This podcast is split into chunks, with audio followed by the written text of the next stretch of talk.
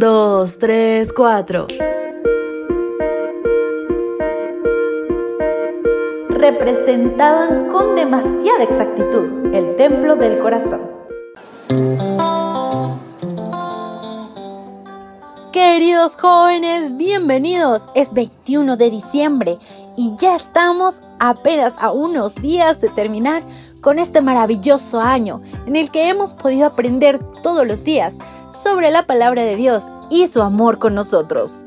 En este día quiero compartir un maravilloso mensaje que lleva por título La progresión cristiana. Vamos a dar lectura a Mateo 21:12 que será nuestro texto base. Entró Jesús en el templo de Dios y echó fuera a todos los que vendían y compraban en el templo. Volcó las mesas y los cambistas y las sillas de los que vendían palomas. Elena G. White escribió que uno de los principales deseos de Dios es ver el corazón de sus hijos convertido en un lugar donde Él pueda morar. Los atrios del templo de Jerusalén, llenos del tumulto de un tráfico profano, representaban con demasiada exactitud el templo del corazón. Contaminado por la presencia de las pasiones sensuales y de los pensamientos profanos, al limpiar el templo de los compradores y vendedores puntanales, Jesús anunció su misión de limpiar el corazón de la contaminación del pecado, de los deseos terrenales, de las concupiscencias egoístas, de los malos hábitos que corrompen el alma. Permíteme hoy compartir contigo la progresión que Dios requiere que experimentemos en nuestra vida de oración. En primer lugar, el templo debe ser limpiado para ser una casa pura. Eso dice Mateo 21:12. Por lo general, los grandes reavivamientos espirituales del pasado comenzaron con la purificación o la limpieza de la vida de las personas. No podemos aspirar a que Dios more en nosotros si en nuestro interior hay obstáculos para su presencia.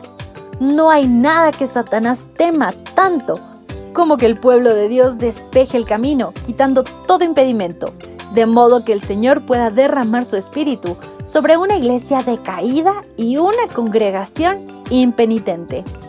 En segundo lugar, hemos de declarar que nuestro corazón, nuestra mente, es una casa de oración.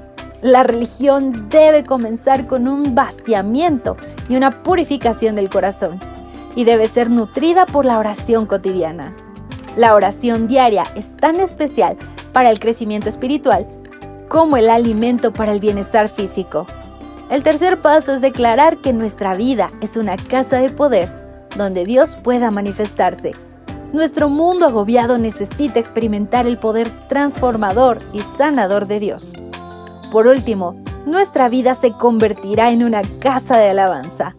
Cuando vemos el poder de Dios en acción, cuando vemos la mano de Dios moviéndose poderosamente a favor de nosotros. No podemos hacer otra cosa sino alabar. Pienso que hoy, más que nunca, debiéramos experimentar ese desarrollo, esta progresión en nuestra vida. Que hoy tu oración sea, arroba Señor, haz de mi vida una casa de pureza de oración, de poder y de alabanza para tu gloria.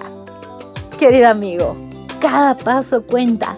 Hoy da el primero y cada día ve haciéndolo poco a poco. Hazlo tu estilo de vida. Entrégala a Dios. Este es el mensaje de arroba Dios para ti. Hasta mañana. Gracias por acompañarnos. Te esperamos mañana. Te recordamos que nos encontramos en redes sociales. Estamos en Facebook, Twitter e Instagram como Ministerio Evangelike. Y también puedes visitar nuestro sitio web www.evangelike.com.